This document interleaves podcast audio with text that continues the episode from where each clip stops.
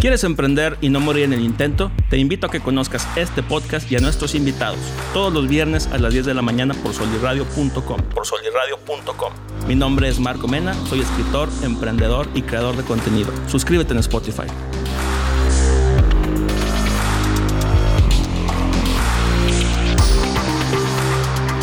¿Qué tal mi gente bonita? Bienvenidos a otro episodio de Cómo Emprender y no morir en el intento. Yo soy tu anfitrión Marco Mena y te recuerdo que emprender no se trata solamente de poner un negocio o buscar dinero, sino hacer lo que te gusta y perseguir tu pasión. El día de hoy nos vamos a aventar un episodio muy especial. Tengo un invitado muy chingón, ya tenía muchas ganas de platicar con él. Quique de Manos de Tierra. Quique, ¿cómo estás? Bien, Marco, gracias por invitarme. Qué chido es tener aquí esta oportunidad de platicar contigo. no, gracias por darte la vuelta. La verdad es que ya teníamos planeado esto desde como un mes. La última vez iba a venir Quique, pero por las inclemencias del clima no se pudo concretar. El día de hoy, pues ahora sí lo vamos a, a armar. Oye, platícale a la gente que nos está viendo. ¿Quién es Quique y a qué se dedica? Bueno, pues soy de Lerdo Durango, tengo 37 años, eh, tengo un proyecto muy, pues muy lindo, muy, muy, este, eh, aporta demasiado a, la sociedad para bien. Se llama Manos de Tierra, es un proyecto que empezamos en el 2011, eh, empezó en Valle de Bravo, Órale. un amigo y yo, un amigo que se llama Alejandro, que le mando un saludo. Saludos Alejandro. Empezamos con la idea de crear eh, un proyecto de construcción como una, una, pequeña constructora de casas ecológicas. Órale. Ahí en Valle. Y sí, empezó a funcionar muy bien. Hicimos varias casitas, teníamos pues nuestros trabajadores, capacitábamos gente y, y desarrollábamos casas, ¿no? De, con diferentes técnicas de bioconstrucción, les poníamos sus, eh, pues todo lo que es este, energías renovables, eh, baños secos, se tratábamos de dejar la casa lo más sustentable posible. Ya veo. Y después, este, en el 2013, regreso para la laguna, ya con la espinita de regresar acá a la tierra, y empiezo ya el proyecto de Manos de Tierra, pero ya no tanto como de bioconstrucción, sino como de allá de un proyecto de, huertos urbanos. Órale. Eh, yo ya tenía también rato pues, aprendiendo todo esto de, de los huertos urbanos desde el 2006 por ahí. Empezamos eh, pues tomando cursos, tomando diplomados, aprendiendo de campesinos, viajando, eh, trabajando en proyectos de, otros, de otras personas. Y pues ya tenía mucha experiencia y empezamos, eh, conozco a Gaby hace seis años y empezamos a, a, implementar aquí el servicio de llevar huertos a las casas, a construir huertos a domicilio ya nada más les construíamos todo ahí, ya nada más les dejábamos todas las plantitas sembradas y la gente se encargaba de cuidarlos y, y así estuvimos prácticamente tres años haciendo huertos hasta que pues empezamos más o menos por conforme empezamos lo de los huertos empezamos a, a subir contenido a las redes sociales. Eso, eso te iba a preguntar, o sea, ¿cómo nace la parte esta de subir contenido a redes sociales? Este, invito a la gente a que siga ahí Manos de Tierra, en, pues están en todos lados, ¿no? Facebook, YouTube, Instagram. Instagram.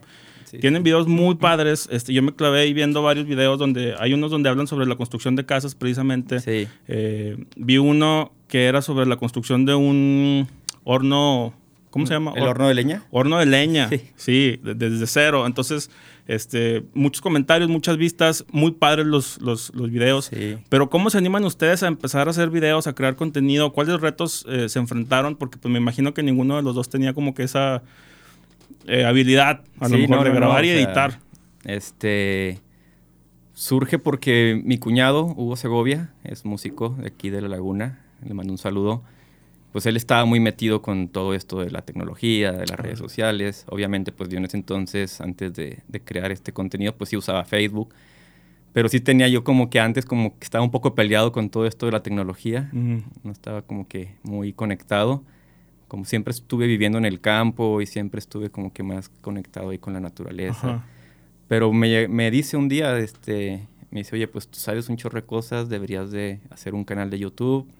Este, con el tiempo, si te va bien, pues puedes hasta vivir de eso. Y, y no me dijo dos veces, ¿no? Le, le digo, Gaby, bueno, vamos a empezar. Eh, pues no tanto como querer vivir de eso, sino siempre mi naturaleza ha sido el compartir lo que, lo que he aprendido. Órale. Que quiero que la gente pues tenga otra mentalidad socialmente, ambientalmente. Y, y lo vi más por el lado de que, que podía llegar más a, más personas el mensaje. Y empezamos el primer año, cuando hicimos el canal, subíamos un video al mes. Y me acuerdo mucho cuando ya llegamos a 10 suscriptores, estaba yo así como que, oh, ya tengo 10 suscriptores y alguien nos comentó. Y empezamos grabando, fíjate, en la, en, todavía no teníamos eh, la finca, que es a donde vivimos ahora ahí en el campo. no teníamos dónde grabar, teníamos rentábamos una casita muy chiquita, Gaby y yo, ahí en el centro del Lerdo. Y mis papás nos prestaban ahí su azotea para hacer un huerto en, mm. en, azotea. Y ahí empezamos a grabar, fíjate, ahí están los primeros videos de, de, Manos de Tierra en la azotea de mis padres. Y ya teníamos este, identificado un terreno, o sea, ya estaba el proyecto, la idea de irnos al campo. Y afortunadamente se dan las cosas, nos apoyan nuestros papás, mi papá y el papá de Gaby, nos echan la mano ahí. Genial. Eh, para que se desarrolle el proyecto. Y, y ahí explota todo, ¿no? Ahí empezamos a, desde cero a construir nuestra propia casa, a sembrar, a poner árboles, hicimos un baño seco, metimos gallinas. Y ahí hemos ido estado documentando durante los últimos cuatro años cinco años en YouTube, todo el proceso. Y afortunadamente tenemos una bonita comunidad que nos, que nos apoya mucho. Oye, sí, porque estaba viendo los números, güey, estoy impresionado. Tienen casi 700 mil seguidores ahí en, en, YouTube. Tienen videos con millones de reproducciones. O sea, realmente yo que me quiero dedicar a esto, veo que es un reto muy grande poder empezar a construir una comunidad, empezar a subir contenido de manera constante, contenido de calidad, perderle miedo a la cámara, ¿no? Porque tú sabes que al principio te empiezas a grabar y, ay, güey, o sea, no, no, yo, para grabar un video al principio duraba horas, me equivocaba y lo volvíamos a grabar y me estresaba y me enojaba, pero pues es parte de, ¿no? O sea, siento que pues todo mundo que, que no haya tenido experiencia o no haya estudiado comunicación, pues pasa por eso, ¿no? Pero es normal y después te vas soltando. Y hasta le agarras el gusto. vas viendo cuáles son tus, pues, tus errores, tus... ¿Cómo le dicen cuando repites mucho una frase? Muchetillas. Muletillas. Muletillas. Y, y, pero bueno, ahí, ahí vamos echándole ganas y, y, bien contentos porque, pues sí, son, son muchos los seguidores que tenemos, mucha gente. Por ejemplo, este video del horno de leña tiene más de 7 millones de vistas. Sí. Y es el video más visto que tenemos. Lo hicimos Gaby y yo ese horno, por cierto. Y me da mucho gusto porque mucha gente nos, nos dice, todo diario, se escribe en diario la gente, en todos los videos, pero en ese del horno mucha gente de que, oye, gracias al video del horno ya lo hicimos, nos mandan fotos y mucha gente que ahora con la pandemia pues se quedó sin trabajo, hicieron su horno y emprendieron su proyecto de panadería o venden gorditas de cocedor o hacen pizzas. Oye, así de que dices, wow. Qué padrísimo. O también nos escribió mucha gente que, que dice, oye, gracias a sus videos ya nos fuimos a vivir al campo. No manches. Ya decidimos dejar la ciudad, vendimos todo. y así que, ups. A ver si. Pero, está, está, padre. está padre, está padre porque independientemente de que vivimos en el campo, el canal no está dirigido tal cual a, a que te vayas a vivir al campo. Está, está, de hecho, los videos están más bien diseñados a, a la gente que vive en la ciudad porque muchos son tutoriales de cómo sembrar cada una de las plantas que existen, por ejemplo, cómo sembrar tomate, y siempre lo enseño en maceta la mayoría de las veces, porque pues hay gente que no tiene dónde sembrar, no hay terreno, no, tienen patio, y en una maceta pues te puedes tener chiles, tomates, zanahorias, calabazas, entonces como que enfoqué más a, ese, a ese tipo de gente que pues que no va a tener la oportunidad de irse al campo y sembrar a gran escala, ¿no? No, y, sí me he fijado en los comentarios que incluso hay gente de otros países que les comentan y les mandan buenas vibras, sí. que realmente pues sí coinciden con la forma en la que ustedes transmiten los mensajes. De hecho, yo conocía aquí que eh, a manos de tierra el proyecto porque vi um, un video que hicieron con Calavegans. Ah, los Calavegans, sí. De hecho, vi ese video yo con, con contigo. Ah, sí. Ajá, cuando yo este, quise buscar a Calavegans, me topé una entrevista que les hiciste ahí, ¿no? Sí, le, caí de improviso a cenar porque este, siempre me había llamado la atención la parte esta de la comida vegana, Ajá. pero como que siempre me tocó los chafillas, así que no sabía tan bueno y llegué ahí y me encantó. Resulta que acababa de grabar en otro lado, traía el equipo, les dije, vamos a hacer una entrevistita así eh, rápida. Y se hizo muy padre la, la dinámica. Tiempo después, como lo sigo en la página, vi el video que, que le hicieron ustedes y me animé a mandarte el mensaje. Sí, sí, sí. Sí, pues ahí como que no me gusta como que ciclarme nada más en, pues en, en los tutoriales, también me gusta como que de repente visitar gentes con proyectos similares o familias que construyeron sus casas ecológicas o proyectos como Calavegans que promueven eh, el veganismo, a pesar de que no somos veganos, eh, bueno, somos vegetarianos y pues nos gusta mucho, ¿no? Para, para mí en lo personal, eh, las personas veganas para mí son personas demasiado evolucionadas, ¿no? Porque imagínate el nivel de compasión que tienen para ya no probar ningún derivado de, de animal, ¿no? Pero bueno cada quien está en su proceso y, se respeta. Quiero platicar de ese tema porque yo también soy, soy vegetariano. Me gustaría ser vegano, güey, pero la verdad es que se me hace muy difícil dejar, por ejemplo, los lácteos. Sí, yo estoy igual. O sea, se me hace muy, muy difícil. Me encuentro con Calavegans precisamente y no mames, está bien rica la pizza. y así que, ¿con qué le hiciste? No, no tiene queso, no tiene nada así este animal. Y yo, no mames, qué rico. Sí, o sea, si no te dicen que es carne, que no es carne, que no es ni cuenta te das. No, te das cuenta. Y mucha gente me parece que gracias a las redes sociales ahora se enteran de que existen este tipo de propuestas y es más fácil acercarse con ellos. Exacto. Sí, sí, sí. Este, ahora quiero platicar de dónde nace el amor por las plantas, güey, porque sí te veo con mucha pasión cuando hablas en los videos sobre cómo sembrar, sobre cómo darle cuidado, cómo hasta combatir una plaga, pero ¿de dónde nace este sentimiento de pues por las plantas? Pues es toda una historia bien bien loca porque cuando eh, cumplo 19, 20 años, empiezo como que a curiosear y hacerte las típicas preguntas, bueno, que no cualquiera se hace, las preguntas sin respuestas que mucha gente se puede llegar a hacer de que... ¿Por qué estamos aquí? Porque estamos aquí, eh, te cuestionas las religiones, te cuestionas la vida, si realmente lo que estamos haciendo tiene que ser así, porque tenemos que ir a la escuela, porque tenemos que salir de la escuela y trabajar para una empresa, eh, por qué no podemos ser independientes. Empiezo a ver muchos documentales, a informarme mucho. Bueno, en esa etapa, en ese momento, pues no estaba el internet como ahorita, ¿no? Apenas empezaba, yo creo, el, el, boom. el boom, ¿no?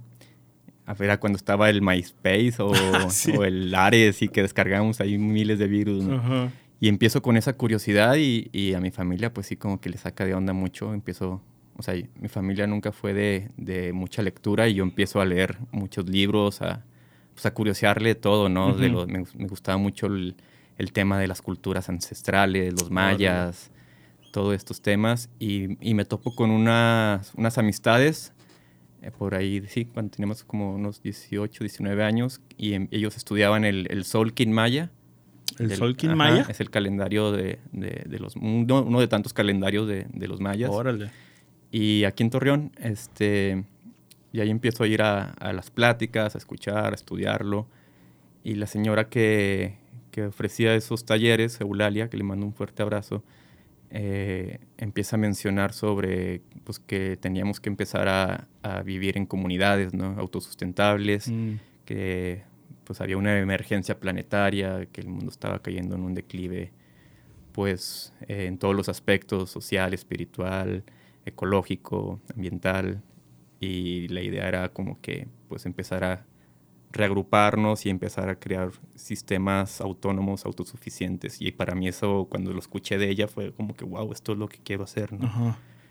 Y así pasa el, el tiempo y, y, seguía yo yendo a ese lugar y yo le insistía mucho a la señora que, a mi amiga Eulalia, que quisiéramos una ecoaldea.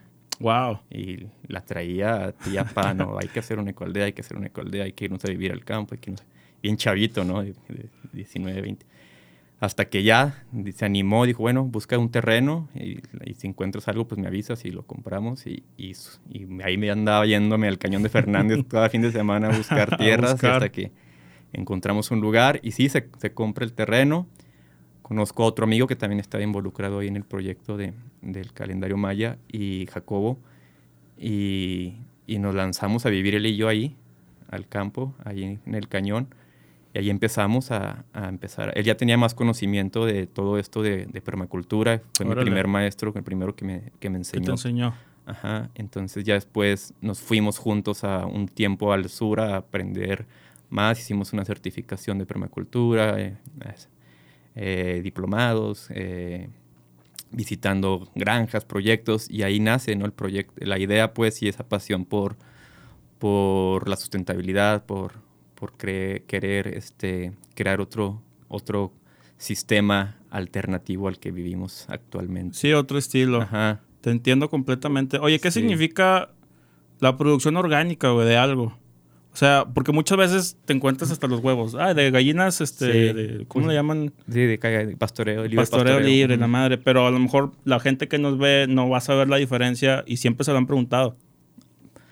Pues bueno, el concepto orgánico es como que un concepto que se le puso nada más como para diferenciar entre lo, lo que se siembra con productos químicos y lo que no se siembra con productos químicos y que son semillas que son sembradas, utilizadas por generaciones. Eh, pues realmente pues, todo es orgánico, ¿no? Todo Sí, claro. orgánico, viene de, pues, de la biología, de la vida y todo eso. O sea, que la diferencia realmente Sí. es esa del, del cuidado. A lo mejor si tú plantas algo con químicos Sí. versus si lo haces de manera orgánica totalmente. O sea, por ejemplo, la composta es orgánica, ¿no? Pues sí, ajá. Y de ahí se, se deriva pues este, este Sí, término. mientras no utilices ningún producto basado en, en sintético a- o a base de, de, de petróleo, eh, de químicos, pues se le considera orgánico. Eh, la propuesta que traemos es, eh, hay mucho, hay muchos movimientos a nivel mundial que están haciendo esto de, de impulsar la, la agricultura orgánica, la permacultura. La permacultura viene de Australia, Órale. allá, la, allá nace con, con un, con un maestro y su alumno, Bill Mollison y David Holgren, Wow. eh, del Instituto de Ciencias Biológicas de Sydney. Y el alumno hace su tesis y le pone la palabra permacultura, que significa agricultura permanente. Y en, en general, pues, agricul- eh, la permacultura es, engloba todo lo que viene siendo la sustentabilidad, energías renovables, el cuidado de las personas, eh, agricultura orgánica, huertos comunitarios, el trueque, eh, captación de agua de lluvia. Es todo un modelo que, en pocas palabras, es trabajar con la naturaleza y no en su contra. Vi, vi un, Ujú. Un post, no sé si era meme, no me acuerdo qué era, pero era una imagen que, que subieron allá a la página de Facebook que hablaba sobre acortar la cadena alimentaria. Este, ¿Eso de qué se trata y, y cómo le puede beneficiar a la gente o, o cuál es la postura que hay al respecto? Tú cuando compras un vegetal o un producto en general, Ajá. ya sea una playera o unos lentes por, a- por estas plataformas que ahora se te traen todo de China o de Australia, donde tú quieras, estás creando un impacto ambiental brutal, ¿no? Mm. Porque simplemente todo el combustible que se utiliza para transportarlo en barco hasta llegar a este continente, todo lo que, por ejemplo, tú, traemos peras de Uruguay, ¿no? Ajá. o de Chile. A veces me ha tocado ver manzanas chilenas, ¿no? Pues imagínate todo el combustible que se generó para que llegara hasta tu casa, ¿no? O sea, traerlo en barco o en avión, eh, llega a la central de abastos, de la central de abastos va a otro, a otro tráiler para que llegue a la central de abastos de Torreón, el combustible que vas a utilizar para tú ir hasta la tienda. Entonces, imagínate la diferencia de todo eso a que tú siembres un árbol de manzana en tu casa y nada más camines cinco metros y la agarres y es cero impacto ambiental, ¿no? Pero ¿por qué, ¿por qué crees, digo tú que estás a lo mejor en este tema, ¿por qué crees que la gente no lo hacemos? ¿Crees que sea falta de cultura, falta de información? O, o que tengamos a lo mejor esta idea de que tenemos que ir forzosamente a las grandes cadenas a consumir nuestros productos. Porque así no lo hicieron creer que era, ¿no? Así el sistema está, está diseñado para que sea un modelo de consumismo. Entonces adoptamos eso y creímos que eso era lo adecuado. Mientras antes el modelo no era así. Antes la- nuestros abuelos, bisabuelos eran lo más que se pudiera autosuficientes y lo que no tenían iban con la vecina y hacían intercambio o se vendían las cosas. Es el sistema capitalista que, Mm. que, que después de la Segunda Guerra Mundial se implementa a nivel global y crean una sociedad de consumo y nos hacen junkies de estar comprando las cosas y nos hacen eh, dependientes de ellas, ¿no? Ropa, comida, eh, todo lo que necesitamos para nuestras necesidades, ¿no? Sí, cierto, porque no lo había pensado hasta ahorita que lo mencionas, tiene todo el sentido del mundo. O sea, si tú cortas la, la cadena alimentaria, obviamente el impacto o la huella ambiental y ecológica pues se va reduciendo. No, no es lo mismo que yo vaya al patio de mi casa a agarrar una manzana que ir a la tienda, como tú dices, de que se lo trajeron desde a lo mejor otro país Ajá. y, y- y el impacto que tiene pues es, es muy grande. Muchas veces no lo vemos claro. o muchas veces no le queremos hacer caso también. ¿Cuántas veces no hemos escuchado de estudios que nos dicen tenemos que reducir la huella este, ambiental, ¿no? Pero no lo hacemos. Sí, no, no, no, no lo hacemos y y pues estas son las consecuencias, ¿no? Lo que estamos viviendo ahorita.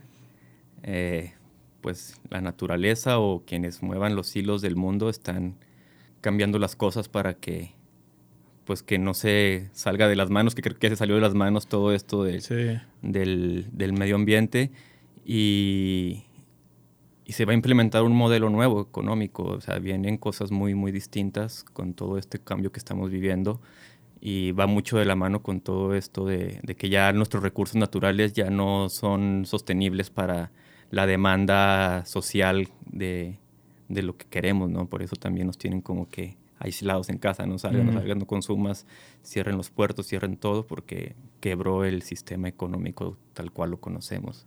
¿Y por dónde, por dónde empieza una persona que a lo mejor ya agarró conciencia, que ya dice, a ver, yo quiero acortar esa cadena, ¿qué necesito para empezar en mi casita? Pues para empezar necesitas comprar lo que está hecho en México, ¿no? Primero hay que sernos nacionalistas. Mm hay que consumir lo que se hace aquí lo más que se pueda, ¿no? No quiere decir que pues un día necesitas comprarte un celular y fue hecho en China, pues no pasa nada, pero si puedes comprarte la fruta y la verdura en un mercado local o en un supermercado local, pues ahí estás apoyando y más y estás reduciendo el impacto ecológico, ¿no? ¿Por qué crees que no lo hacemos también eso? Por ejemplo, algo que a mí me causa mucho ruido, me gustaría investigar más al respecto es de repente en las temporadas de, las cosechas de la fruta vas pasando en los cruceros y ves a los güeyes que están vendiendo melones o están vendiendo sandías, etcétera, etcétera. Y, hay gente que sí les compra, pero me parece que hasta dicen, ay, no, ¿para qué están ahí? Mejor voy a la tienda y lo compro en la tienda. O sea, ¿tú cómo ves esa situación? Pues es que no, no hay una cultura, como te digo, de consumo local. Nos eh, estamos demasiado cerca a Estados Unidos, entonces creímos que ese era el modelo perfecto de vida, el ir al Walmart, el ir a las corporaciones donde te venden las frutas más bonitas, más brillantes y, comprarle aquí a un campesino para ti es como que, ay, no, me voy a ver muy, muy fregado si le compro a este señor, ¿no? Entonces, pues todo eso está creando pobreza, todo eso está creando la destrucción de los campesinos, el no estar apoyándolos. ¿Y qué es lo que pasa? Pues el campesino tiene que emigrar a la ciudad, vende sus tierras, a productores más grandes que ya las exportan a otros países y pues el pobre campesino anda ahí pidiendo limosnas en las calles, ¿no? La mayoría de las veces eso es lo que sucede o andan trabajando en cosas que no, que no saben en la ciudad porque pues ellos crecieron en el campo y lo único que saben es trabajar la tierra. Entonces por eso es bien importante si tú ves a una señora en el mercado afuera vendiendo sus, sus plantitas o sus frutas, sus verduras, comprarle. Si hay un emprendedor que vende eh, no sé, cachuchas, lentes de aquí de la laguna o bolsas que él las hace. O, sea, siento que México, hablando de México, va a cambiar mucho cuando empecemos a, acercarnos más a, apoyarnos entre nosotros localmente, ¿no? O sea, y más ahorita que están las redes sociales a todo lo que da, eh, hay muchas opciones de, de no estarnos comprando ropas, eh, ropas en las grandes tiendas comerciales. Hay gente que es muy buena diseñadora, que son textiles nacionales. O sea, todo eso es lo que tenemos que empezar a adoptar, ¿no? Mucha gente me dice, ay, tú eres comunista porque andas pidiendo. un día un amigo muy priista, está muy metido ahí en la política, en, en Lerdo, me dice, no, tú lo que haces es comunismo por estar viviendo en el campo y sembrando, ¿no? Y me quedé así como que, wow, no manches, o sea, ¿cómo puedes decir que es comunismo algo que, que es la práctica más antigua de la humanidad, no? Es que se me, se me hace que es eso que te digo, o sea, no, o sea hay, hay, hay un desconocimiento por estos modos de vida que luego cuando los ves que otras personas los hacen, como no es lo que te han enseñado, te peleas con ellos. Claro. Pero bueno, eh, ya nada más lo, lo escucho y digo, está bien, hombre, no pasa nada. No me gusta como que tampoco ponerme a, a pelear por esas cosas, ¿no? Cada quien está en su proceso y en su entendimiento. Nosotros tratamos de compartir todo lo que, lo que podamos y tratar de, de crear un poquito más de conciencia en lo que esté en nuestras manos.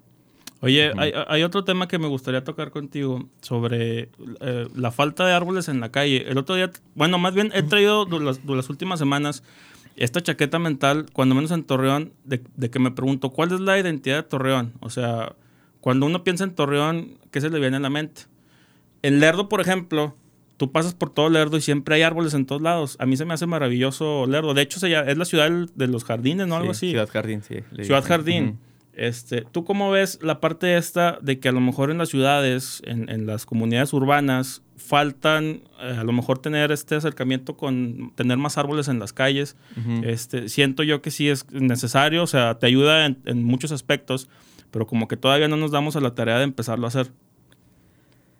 Pues fíjate que desafortunadamente, eh, hablando aquí de la laguna, mucha gente empezó a introducir muchas eh, especies que no son nativas de la zona y, y, pues la gente no, no nos informábamos bien o no se informaban bien de, de las consecuencias que pueda tener cierto árbol porque empezaron a sembrar árboles que crecían demasiado, levantaban las banquetas, levantaban los pisos de las casas, entonces eh, mucha gente empezó a, a- a tumbarlos, ¿no? A quitarlos. quitarlos y también cuando fue esta helada negra, no sé si te acuerdas, hace como Sí. unos 10 años, que fue una helada impresionante aquí en la laguna y mató casi más de la mitad de los árboles. Sí, muchos de árboles la se calle. Yo me acuerdo que estaba todo pelón en la ciudad.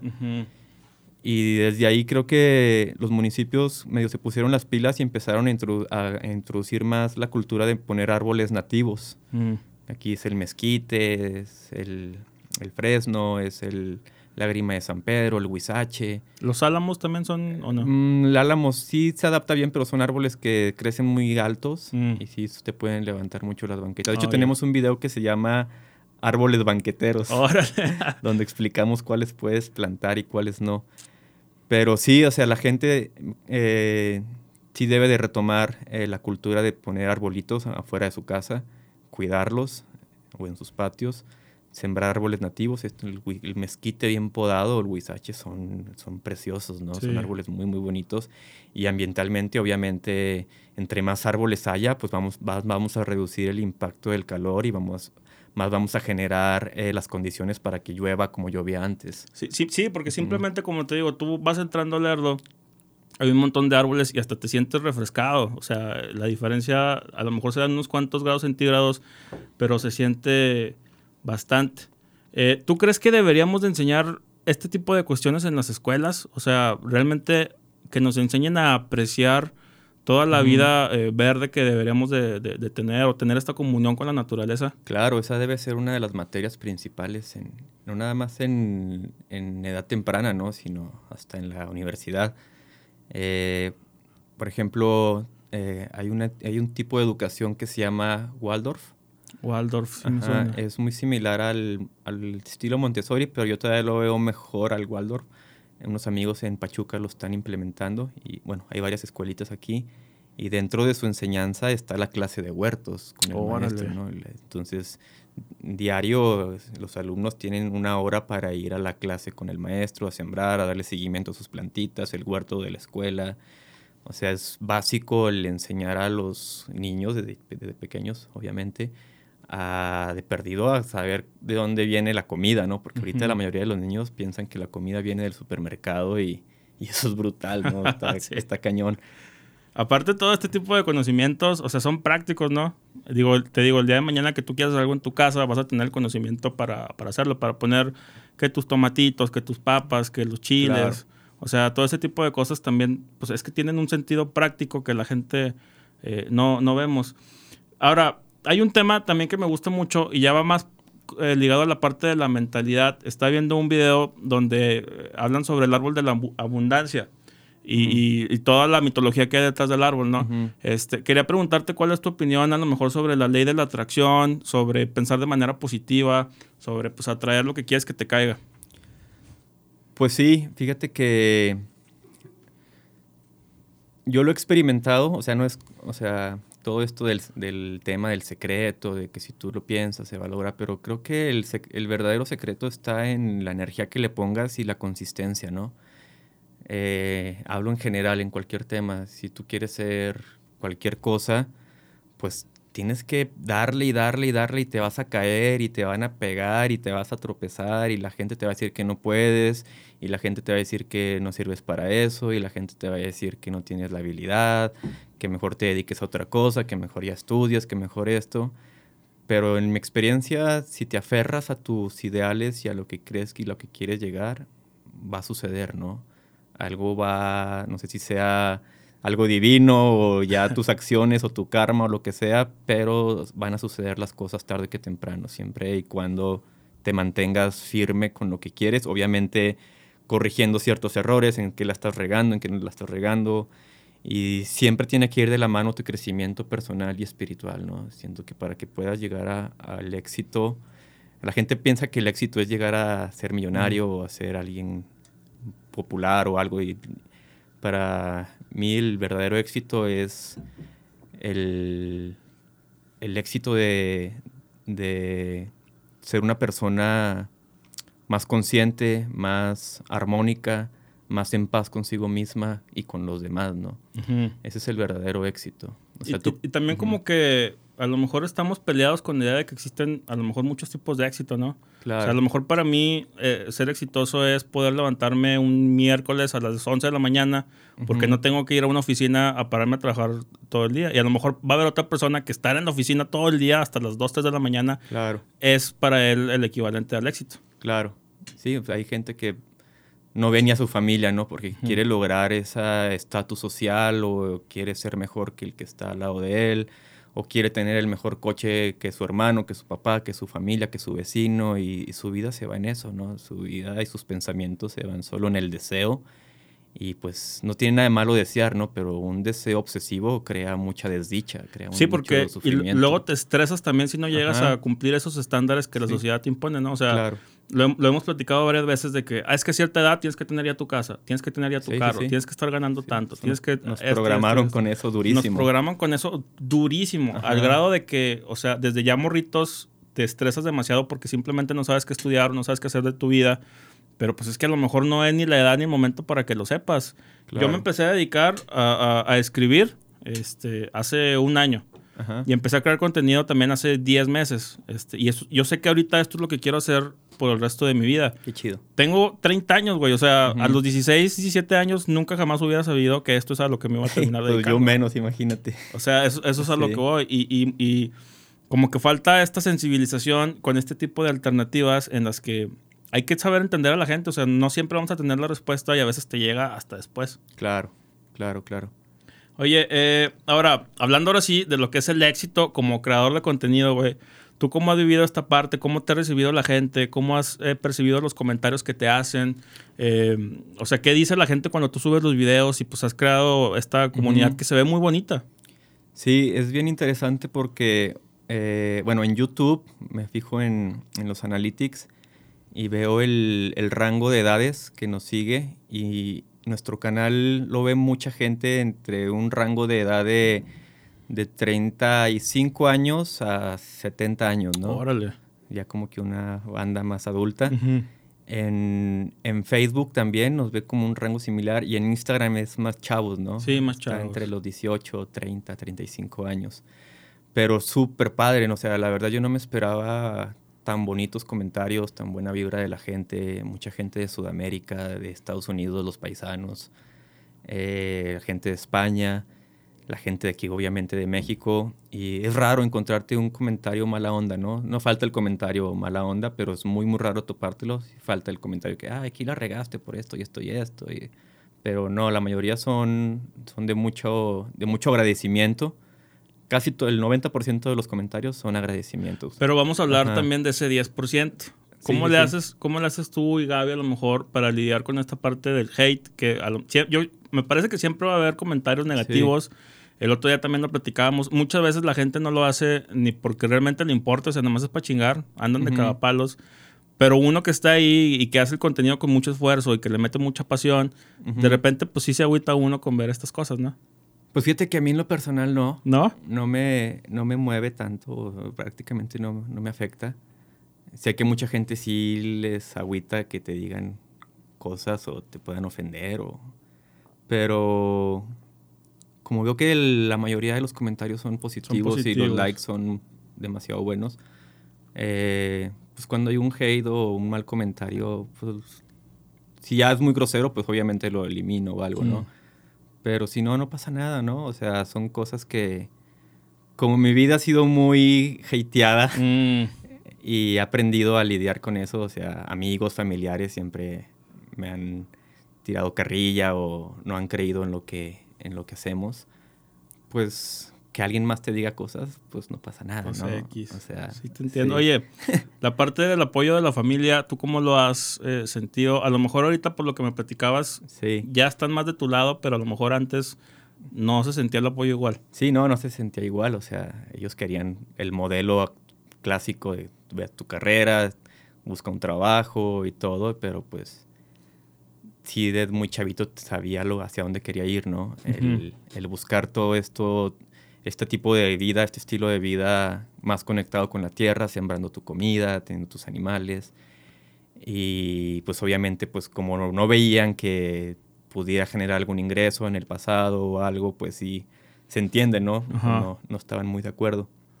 Pero conforme fue pasando el tiempo, conforme vieron que estaba más preparado, que, que ya tenía el proyecto de Manos de Tierra, que ya empezaba... Siempre fui muy independiente de ellos, ¿no? Desde, desde muy chico. Y, y eso, o sea, ahorita afortunadamente, como te comento, pues mi, mi papá nos pudo apoyar con un préstamo para poder conseguir el terreno, ya después el papá de Gaby también nos ayudó y... Pero como que siempre quedó esa espinita de que sí les hubiera gustado Mm. que fuera como ellos les hubiera gustado, ¿no? Pero pues bueno, así son los hijos. Sí, un, está un bien. consejo para los padres es que pues no quieran que sus hijos sean como ustedes quieren que sean. ¿no? El, el hijo viene con otra idea, otra información, otros pensamientos y simplemente hay que escucharlos, hay que orientarlos, obviamente. Hay que hablarles de, la- de los pros y los contras, pero nunca que tratarles de romper su sueño, ¿no? Claro. siempre tratando de, de guiarlos correctamente porque pues puedes crear un, un hijo que viva toda su vida haciendo algo que no le gusta y va a ser muy infeliz, ¿no? Sí, y aparte también, el otro día platicaba con, con Pepe Arratia, eh, invitado aquí al programa, y el güey me decía, muchas veces también, o sea, si tus papás te ayudan desde el principio, puedes llegar mucho más rápido al lugar al que quieres llegar que si los tienes en contra, güey. Claro. Porque es estar lidiando con los comentarios, es que no te apoyen Sí, ni moral sí. ni económicamente, o incluso que te pongan trabas. Entonces, tú vas a llegar a donde tienes que llegar porque hay algo que te mueve, que te apasiona, ¿no? Claro, Pero pues imagínate que desde el principio tu papá te digas, a huevo, güey, lo que tú necesites vamos a darle. claro. Sí, pues qué chulada. Qué chulada. Pero pues bueno, no, se le, no, no lo juzgo ni nada, pero pues se entiende, ¿no? Ellos vienen de un modelo tradicional en el cual así es como les hicieron creer que eran las cosas, ¿no? Ajá. Pero pues con el, conforme pasó el tiempo, pues lo aceptaron. Ya se vuelven hasta fans, Sí, ¿no? sí. ya están Oye. compartiendo los videos. ¿Cómo fue la experiencia? Me imagino que sí te has de acordar de llegar al primer millón de vistas en un video. Fui, fue impresionante porque pues no te imaginabas que un video que cuando lo grabaste nunca te imaginaste que iba a llegar a eso, ¿no? Que viene siendo el video del, del, del horno y después un video que grabo con mi sobrino Aldo, que cómo, sembra- Aldo. cómo sembrar eh, limón desde semilla. Mm. Y ese video Sí. también ya tiene casi los 2 millones. Entonces sí fue como que muy chido para mí, pues, para mí y para él, de que hagamos, hayamos colaborado juntos y, y tan padres comentarios que le ponen a Aldo, ¿no? Porque también el chavito muy simpático ahí, ahí tenía como él como seis años y de ahí salen sus ocurrencias y le dice a la gente al final, si no le dan like, ya no voy a hacer, ya no vamos a hacer más videos de plantas. Denle like.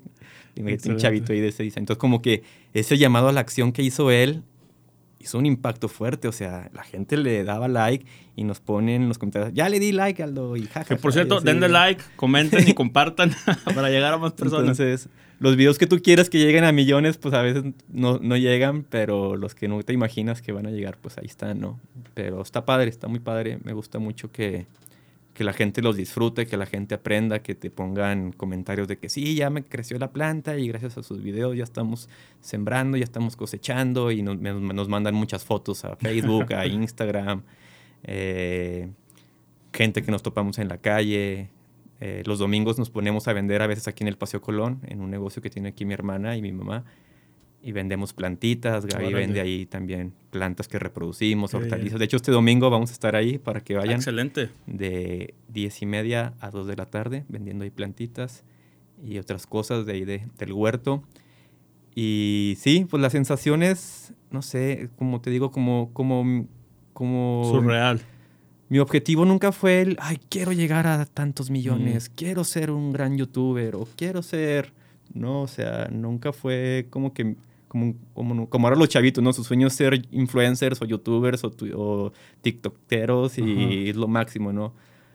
Yo estoy muy consciente de que esto puede pasar pronto y ya la gente ya no le interese o, o cambien las reglas en la plataforma y y no pegarse, ¿no? No pegarse al éxito, no pegarse a, que siempre te va a ir bien de esa forma, siempre estar consciente de que las cosas cambian, ¿no? Y hay que estar preparado y buscando otras alternativas por si un día ya no está funcionando esa parte, ¿no? Pero obviamente disfrutándolo cada momento y seguir subiendo contenido mientras la gente lo esté, lo esté disfrutando. ¿Cómo es su proceso para crear el contenido, para hacer los videos? O sea, ¿cómo se ponen de acuerdo en qué grabar? No sé si escriban algo o lo que va saliendo a su cosecha. O sea, ¿cómo es esa parte? Tengo una lista de muchos videos que quiero hacer y al final de cuentas termino haciendo otros que no estaban en la lista. sí, sí pasa. Soy medio raro en ese aspecto. Digo, bueno, ahora es que como que no me gusta ser muy...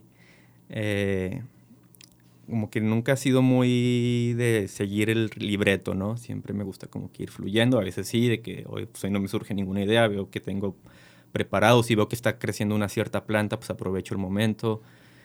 Realmente fluye, ¿no? A veces Gaby me dice, ¿de qué vas a grabar video? Y digo, no sé, déjame ver qué se me ocurre ya. Pero tengo muchas ganas de, de, de, de darle un poquito más el giro a, a, a los videos como que tengo más ganas de, viajar, de que viajemos juntos y estar documentando más otros proyectos. Eh, me gusta mucho lo de grabar casas ecológicas, el grabar otros proyectos sustentables, eh, gente que tenga algún proyecto que beneficie a la sociedad, no nada más de plantas o de energías renovables, ¿no? Sino ahí está como lo de, los de Calavegans eh como Marco Mena. Así como Marco Mena aquí. me gusta mucho apoyar a la, a la, banda aquí, principalmente local. Y, y eso, prácticamente. Fíjate que eso se me hace muy padre también, eh, porque cuando yo te mandé el mensaje, güey, te portaste muy bien conmigo. O sea, yo tengo, eh, yo tengo menos de un año haciendo esto. Me parece que pues es una lucha constante de estar subiendo, subiendo, subiendo. Pero luego... Eh, dependiendo también de la audiencia que uno tiene, a veces ni te voltean a ver o, te dicen, no, no, se arma o necesitas, o llega, cuando llegues a tal número. Claro. Este, pero me parece que la gente que ya recorrió el camino, que le está yendo un poquito mejor, debemos de voltear para abajo y ver quién está este, subiendo y apoyarlo. Sí, sí, sí. Sí, pues me ha pasado, ¿no? De que también me, me he tratado de acercar a, ciertos influencers para pues, crear más impacto social. No tanto como para que, hay para que más gente me siga y me vaya mejor sino yo me yo estoy muy enfocado en, en, crear un cambio de conciencia, ¿no? Entonces, si veo que hay influencers que traen el tema y, tienen un público grande, pues me acerco a ellos y, te ignoran porque tienes, porque no has llegado al millón o porque entonces dices, güey, pues la onda es crear un cambio de conciencia, ¿no? no el hecho de que, ay, porque ya salí contigo una colaboración, ya, ya me vi ganó, ¿no? O sea, de qué se trata, pues ni que fuera Luisito Comunica o ese tipo de youtubers que están en otros niveles, ¿no? Siento que ahorita los influencers que tienen gran potencial tienen que voltear más hacia, hacia el cambio social, hacia el cambio de conciencia, hacia la, la sociedad está ahorita en una transición muy, muy difícil en todos los aspectos y se requiere crear fuerza y unir, unir con conocimientos y, y las herramientas que hemos creado para, para dialogar este tipo de temas, ¿no? No necesariamente ir a grabar juntos un video de, en el huerto o en su canal, sino como que puede ser una charla como esta. Sí, pues hacer la comunidad realmente, ¿no? Porque, o sea, eh, ¿a qué tantos creadores de contenido, de contenido conocemos que realmente nos estamos acercando entre todos para hacer pues, esta sinergia y apoyarnos e impulsarnos? Eso se ve mucho eh, por ejemplo, en, en, Monterrey, que hay muchos creadores de contenido en Monterrey que salen siempre en los mismos videos porque como que todos empiezan a conocer y empiezan a colaborar. En Ciudad de México también, que ya están pues a lo mejor los más grandes, pero como que todos empiezan a conocer, empiezan a colaborar, empiezan a hacer esta sinergia y ¡pum! crecen mucho más, ¿no? Claro. Aquí en Torreón, bueno, en la laguna, porque pues es la laguna realmente, me parece que también estamos necesitados de, de gente que haga pues punta y empiece a, a apoyar a la gente y diga, a ver, tú haces tal cosa y tú haces tal cosa, venga, vamos a hacer este proyecto o esta colaboración o este video o vamos aquí o vamos allá o vamos a hacer una plática, ¿no? Sí, sí, sí. Pero como que todavía, no sé si es porque todavía estamos en, en, en la infancia como creadores de contenido en la laguna o porque todos son muy mamones, no sé. Porque es el dinero, la fama, o sea, la gente siente que si te metes a su territorio, te estás buscando sus, sus seguidores, ¿no? Entonces, como que cuidan mucho ese aspecto, ¿no? Cuidan mucho su, ay, no, te quieres hacer famoso a costilla mía, o te quieres eh, hacer publicidad a través de mí, como que mucha, em, mucho egoísmo, mucha envidia, ¿no? A diferencia de gente de Monterrey, de Guadalajara, de Ciudad de México, que no manches, o sea, vente, no pasa nada, aunque luego, jalan. luego jalan. Oye, ¿no te ha tocado alguna mala experiencia de que alguien con quien quieras colaborar te quiera cobrar o algo así por el estilo? No, fíjate. A mí una vez, no, voy a decir quién, pero quise invitar a alguien y me dijo, sí, pero te cobro tanto. Y así que, ay, bueno, gracias. Sí, está, cañón, está no, cañón. No me gusta ese tipo de vibra. Número uno, porque siento, no te creas más bien, este, incluso me han ofrecido también pagarme, güey. Que eso tampoco no, no, lo he querido hacer porque luego siento que si vienen y tienen la idea de que me dieron dinero. Sí, o esperan algo esperan especial, cambio, o, que les van a reclamar, sí, o sea, entonces no, no, me gusta esa parte, pero se me hace especialmente mala onda que te quieran cobrar por ir a, claro. a tu programa. Sí, sí, sí. O a colaborar. Sí, yo por ejemplo tengo amigos eh, de aquí, de un amigo de La Laguna que tiene un proyecto muy chido que se llama Grow Depot México. Oh, vi, vi una parte de un video, sí. Raúl, que manda un saludo. Un saludo. Y súper chido, el vato se acercó y me dijo, ¿qué onda? Vamos a, colaborar juntos. Eh, él tiene una tienda en línea de productos orgánicos, de productos para la agricultura. Y claro, o sea, vamos, platicamos y llegamos a un acuerdo y trabajamos juntos. Una vez al mes hacemos un videíto de, de lo que él vende y, y, con gusto lo promuevo, ¿no? Y, y así es, o sea, tampoco es de que se le cobre el, lo máximo, en, algo así simbólico, no pasa nada. Obviamente depende del mono la pedrada, ¿no? ¿Cómo es el tema? sí. Y pues, ya si, te, si se te acerca una empresa, no sé, de herramientas muy cañona, pues ya obviamente tú no te vas a vender tu, tu trabajo ni te vas a, a regalar tu, tu chamba, ¿no? Por hablar de su marca. Pero si es alguien que está empezando, que está queriendo empezar a, crear contenido, pues obviamente si, si, ves que no tiene muchos seguidores, no, le vas a cobrar. Claro, y aparte porque pues es que también simplemente, que es una parte que la gente no, a lo mejor no aprecia cuando ves a alguien creando contenido es que hay un esfuerzo muy grande detrás de todo lo que involucra hacer un video. O sea, pararte frente a cámara, lo que vas a decir, los problemas técnicos, de repente que el audio no se escucha bien o que se escucha mucho viento o, que yo, por ejemplo, batallaba mucho al principio cuando grababa los videos porque grababa con dos cámaras que eran diferentes.